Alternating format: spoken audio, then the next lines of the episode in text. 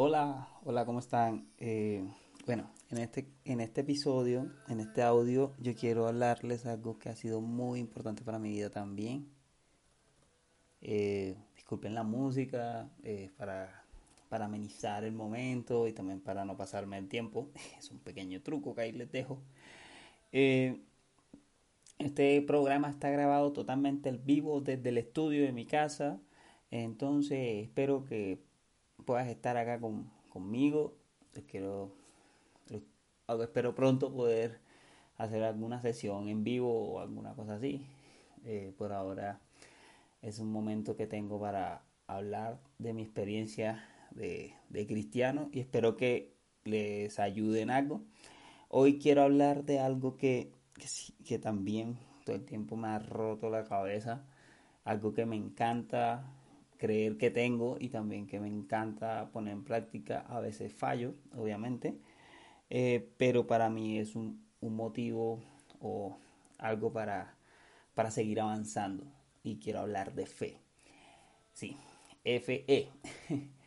la fe es la certeza de lo que se espera y la convicción de lo que no se ve, según Hebreos 11, pero también para mí es un motor.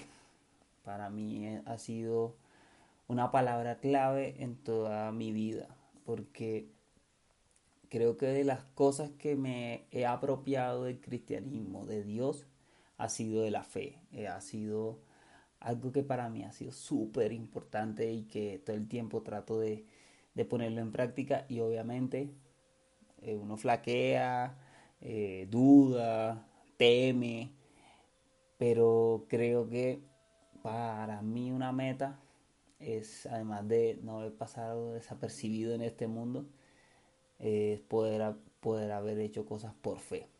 Eh, la Biblia dice que por fe, eh, en ese mismo Hebreo 11, Abraham dejó a su padre, a su madre y se fue a la tierra que, Dios le, mostró sin saber cuál era esa tierra.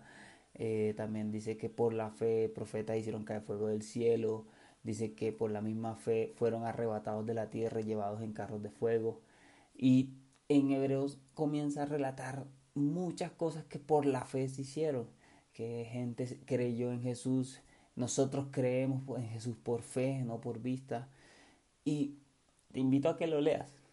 Eh, yo, particularmente cuando leía todo eso, cuando era, cuando comencé a apasionarme por Dios, yo decía, yo quisiera estar ahí. yo quisiera ser conocido como un tipo de fe, como un hombre de fe y, me inspiró, me inspiró ver la vida de personas que admiro, como Elías. Elías es un tipo que admiro totalmente. En, la Biblia dice que, es conocido como Elías Tisbita. Y pues los teólogos dicen que o, la, el significado de Tisbita no es una ciudad, sino que es sin origen, que es un el man, apareció de la nada, apareció de la nada en medio del desierto anunciando que, él era profeta y comenzó a hacer señales, señales grandísimas, como, hey, no va a llover, suerte. Le dijo así a Israel, oré y no va a llover y, y no llovió. Después dice la Biblia que volvió a llover cuando él oró nuevamente. Hizo caer fuego del cielo. Ya hablé un poco de él en el tema de la, de la depresión eh, perdón, de la angustia y de la paz mental, lo tomé como ejemplo también. Pero porque el man fascinante, porque eh, la vida de él es tan completa, a pesar de que se habla en muy pocos capítulos. Eh, hizo tantas cosas y con tanta fe que quedó registrado. Y lo que más me, me asombra de Elías es que era humano. El man pasó por todas las facetas, extrema alegría, fuerza extrema, de eh, momentos de tristeza, de angustia, y al final Dios se lo llevó en un carro de fuego. o sea, como, ¿qué? ¿Cómo así? O sea, ¿qué pasó? Y queda nombrado como, como un profeta top. O sea, el man fue top, tal punto que dice que se oirá una voz en el desierto anunciando eh, el camino al Señor. Y, y, y, cuando Juan el Bautista, que fue quien bautizó a Jesús, hacía sus milagros o, hablaba, la gente decía, ¿será Elías? Elías volvió, el espíritu de Elías está en esta persona. Y obviamente sabemos que no era el espíritu de Elías, el espíritu de Dios, el Espíritu Santo. Pero eso es otro tema de otro audio. Entonces, Elías, wow, top. Eh, hizo caer fuego del cielo. Eh, Pedro, me encanta la vida de Pedro. El que me ha conocido últimamente sabe que hablo de Pedro por cualquier cosa. Pero lo que más me encanta de Pedro es que demuestra la humanidad de todos nosotros. El man es el reflejo de todos nosotros siguiendo a Jesús. ¿Cómo así? Sí, nosotros lo conocemos como el apóstol San Pedro, el padre de la iglesia, pero el man, el, man era el reflejo de la humanidad que quiere agradar a Dios y que es torpe, que deja salir la humanidad, que deja salir sus inseguridades, pero algo que, que me fascina es que en la escena en que Jesús va caminando en el lago y los, discípulos están en la barca y hay una tormenta, o sea, todo el escenario perfecto para que la barca se hunda. Jesús aparece, eh, ellos gritan de lejos, maestro, ¿eres tú? Y, y él le dice, sí, yo soy. Y Pedro le dice, si eres tú, ordena que vaya. Y Jesús le dice, pues ven, todo bien. Y, y dice la Biblia que él se baja de la barca y camina hacia Jesús. En ningún momento, en ningún relato de la Biblia, ni en ninguna versión, yo he encontrado que dice, Jesús le ordenó a Pedro que caminara sobre el agua. Fue una decisión de él. Fue una decisión de él, tenlo presente. Porque fue Pedro el que decidió caminar sobre el agua. Pudo haber llegado a, a Jesús nadando, pudo haber llegado Jesús hundiéndose de, primerazo o, sencillamente remando la barca hasta llegar a donde Jesús. Pero no, él decidió hacer una locura y caminó sobre el agua. Y he recordado como el, como el hombre caminó sobre el agua con Jesús. Eso, eso le, le, le vuela la cabeza el que sea. Eso es una muestra de fe. Entonces, vamos con Elías Pedro, y la otra persona que admiro es Pablo. pues yo admiro mucha gente en la Biblia, pero esos tres me parecen reto. Pablo, porque para mí, o sea, no sé, uno puede aprender mucha Biblia, no puede saber mucho de Biblia, y puede hablar y puede incluso llegar ante el emperador y hablar con el emperador, que era lo que, fue lo que hizo Pablo. Pero en lo que más me impacta del ejemplo de Pablo es que a él lo picó una serpiente hizo como si nada y siguió hablando. Y, la, y dice la Biblia que la gente esperaba que cayera muerto. Y cuando no cayó, igual lo seguían viendo como, ¿what? ¿Este man quién es? A mí esas cosas me inspiraron. A mí, yo no, no, no, fui, no he sido tan pendejo de meterle la mano a una serpiente, las odio, pero me inspiró que esa parte de la Biblia que dice que aún comerán cosas mortíferas y no le pasará nada, los picarán con veneno o, serán atacados con veneno, los picarán serpientes y escorpiones y no les pasará nada. Y Pablo, Pablo pasó por eso y fue real y Pablo fue un hombre como nosotros, no fue Jesús, ni para decir que fue que Jesús le picó una víbora y ay, Jesús la, sacudió y ya. No, fueron, todos estos tienen, tienen algo en común y es, son hombres, son personas que creyeron en Dios, son carne y hueso que vivían al límite su espiritualidad, que vivían al límite estar conectados con Dios. Entonces, a mí eso comenzó a inspirarme y era como, no, pero, pero Dios, o sea, si estas personas pudieron, ¿qué pasa ahora?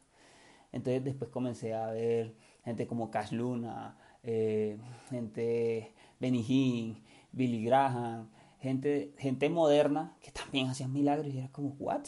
¿Cómo así? Y yo sé que lo he dicho antes, pero, pero algo que se me ha quedado en la cabeza mucho tiempo es que siento que Dios nos dice que no se le ha acabado el poder para hacer milagros. A Dios no se le acabado el poder para hacer milagros. Y eso, eso me lleva a pensar que Dios es un Dios de lo ilógico. Porque Dios primero, el tipo de personas que escoge, gente común y corriente, gente humana, gente de carne y hueso, a veces gente que no se ha preparado y los usa, los usa para mostrar su poder, los usa para hacer milagros, gente que sencillamente un día decidieron poner la mirada hacia Dios y decir, Dios, úsame. Algo que admiro y que veo mucho en Pedro es que Pedro creo que su oración no era hazme sabio o hazme grande, no, Pedro quería ser útil y eso es un principio para la fe, estar dispuesto a ser usado por Dios.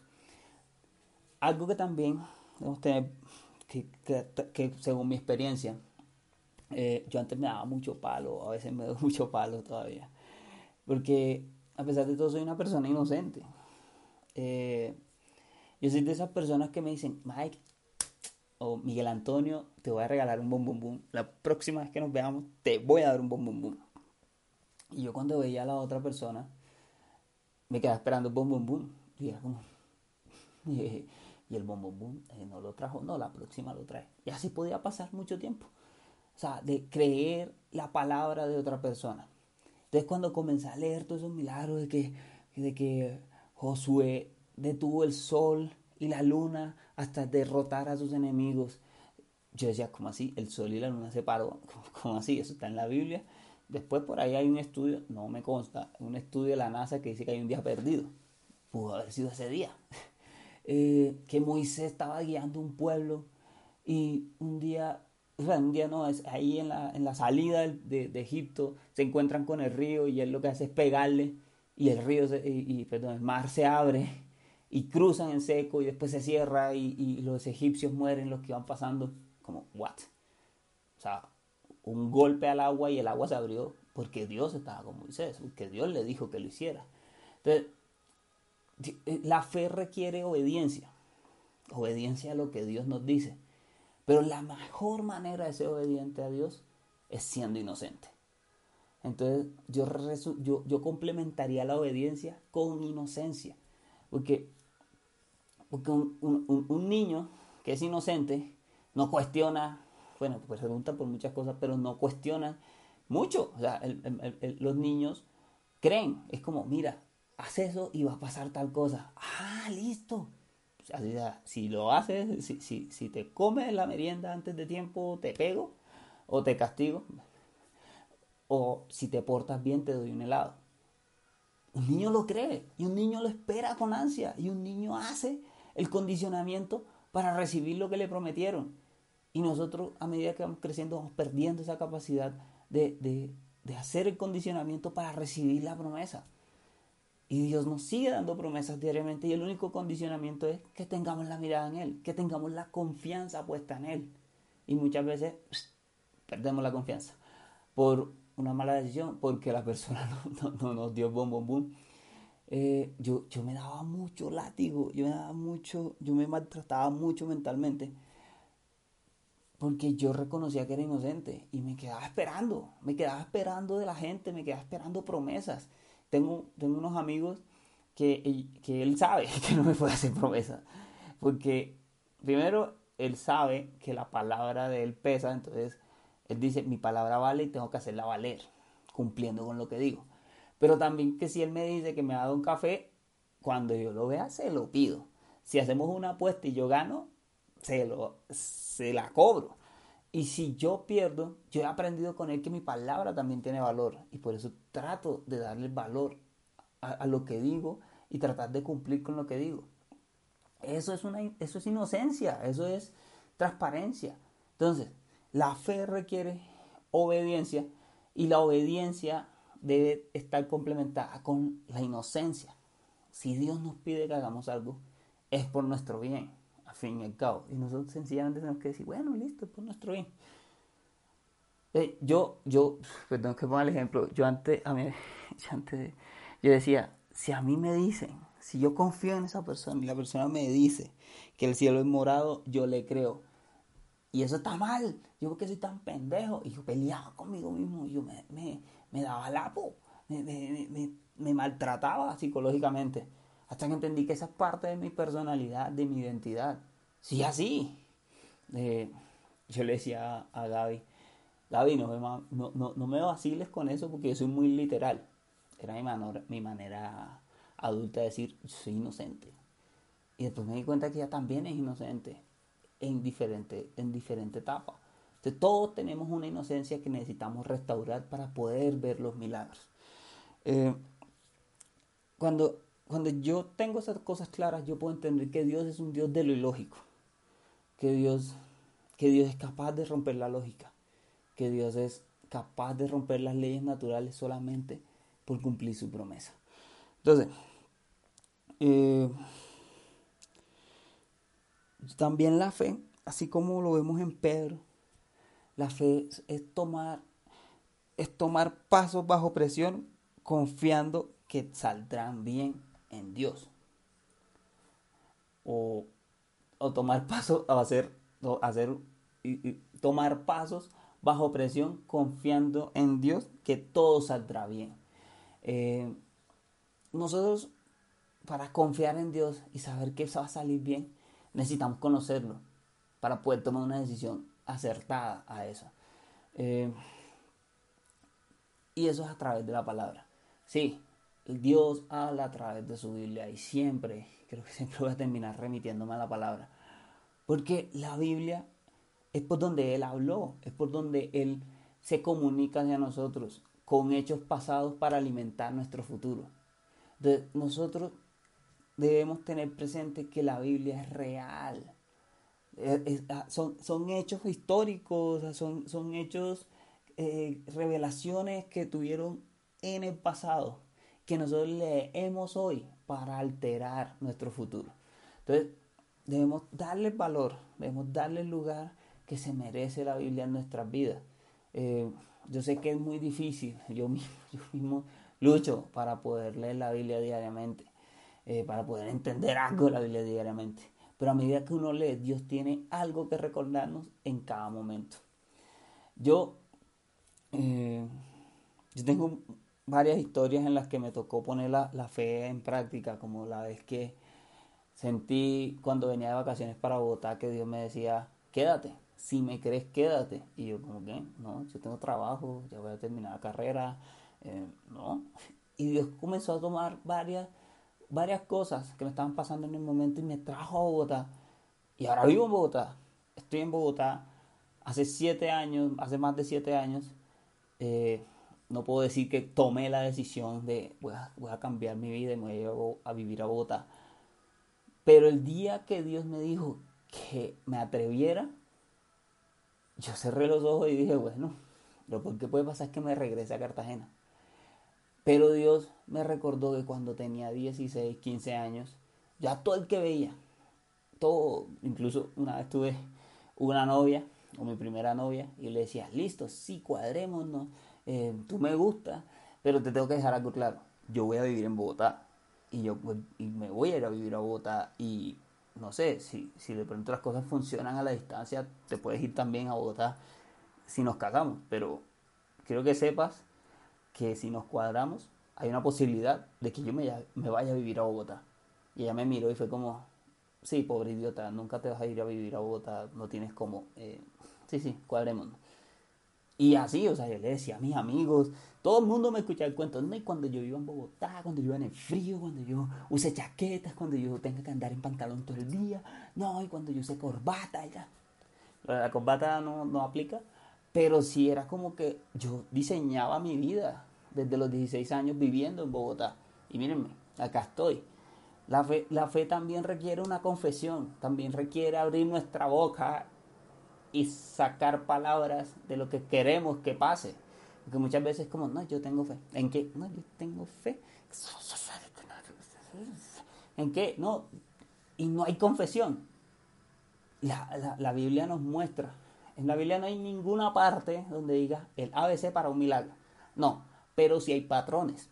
Y los patrones que vemos es la disposición por, algo, que se altere algo, que cambie algo en nuestras vidas, pero también una confesión. Por ejemplo, la mujer que tocó el velo de Jesús dijo, si tan solo tocar el velo, seré sana. Lo dijo y fue. Entonces nosotros necesitamos primero hablarlo. ¿Qué milagro queremos ver? Entonces ya, ya les dije, lo que necesitamos es tener obediencia en lo que Dios nos dice, Pero también cuando nosotros queremos que se produzca un milagro, es confesar, decir, visualizar y confesarlo con nuestra boca, qué queremos que pase y actuar. Muchas veces el actuar es sencillamente llegar a Dios y decirle, Dios, haz el milagro, por favor. Necesito una sanidad. Necesito que mi esposa sea sana. Necesito pagar las cuentas. Necesito un trabajo. Y le abro mi corazón. Estas son, esas son mis oraciones actuales. Necesito provisión. Necesito paz. Necesito que haya la vacuna del coronavirus para que se acabe esta pandemia. Necesitamos tu intervención en esta tierra. Y Dios escucha lo que hay en nuestro corazón, pero nosotros también tenemos que tener claro que si no, cualquier cosa nos sirve. Si nosotros no tenemos claro cuál es el milagro que necesitamos, cuál es el acto de fe que necesitamos en nuestra vida, cualquier cosa nos sirve. Cualquier cosa está bien. Y Dios no es un Dios conformista. ¿Por qué? Porque hay una parte en todo lo que Dios nos dijo, en todo lo que Jesús dijo, hay una parte que me impacta, que, me impacta y me parte la cabeza también. Y es que Él dijo, y con esto me baso para tener la fe. Y por eso creo que Dios puede hacerlo. Y es que en mi nombre harán cosas mayores. Atentamente, Jesús. Dios nos dio esa promesa a través de Jesús. Y Jesús vino a hacer milagros. Jesús transformó el agua en vino. Jesús sanó, revivió a personas. No solamente a Lázaro, revivió a otras personas. A una niña. Y eso es lo que dice la Biblia. Eh, si contáramos todo lo que Jesús hizo, no cabrían los libros de tantos milagros que hizo durante su vida aquí en la tierra. Y aún así, Él mismo nos dice a través de, la Biblia que en su nombre podremos hacer cosas mayores. De pronto no necesitamos detener el cielo y detener el sol y la luna mientras estamos peleando. Sencillamente necesitamos que nuestra familia sea sana o que nuestra familia sea salva. Las cosas mayores piénsalo así, las cosas mayores pueden ser las cosas que vemos más grandes que nosotros. No necesariamente una obra sobrenatural que vea toda la tierra. Sencillamente nosotros debemos saber que es lo suficientemente grande como para que Dios, solo Dios pueda intervenir. Y necesitamos obedecer y confiar y tener la inocencia de un niño en que podemos, en el nombre de Jesús, hacer cosas mayores y ahí sí ir, confesar nuestro pecado, confesar nuestro milagro y, declararlo audiblemente o escribirlo o hacerlo visible para nosotros mismos y para otros delante de Dios y Dios va a hacer. No siendo más, eh, hay muchas otras cosas que, he aprendido de la fe, eh, pero creo que lo más importante es lo que les acabo de decir desde mi experiencia y me gustaría conocer sus milagros. Entonces, eh, eso alimenta la fe, eso alimenta la fe de todos nosotros, conocer los milagros de otros. Así como la Biblia alimenta nuestra fe, los milagros que tú vives pueden alimentar la mía. Y me gustaría escuchar eh, si puede un comentario en Instagram, un inbox, no sé, lo que sea, pero sí me gustaría escuchar tus milagros. Taguéame, lo que sea. Dios te bendiga. Nos vemos en el camino.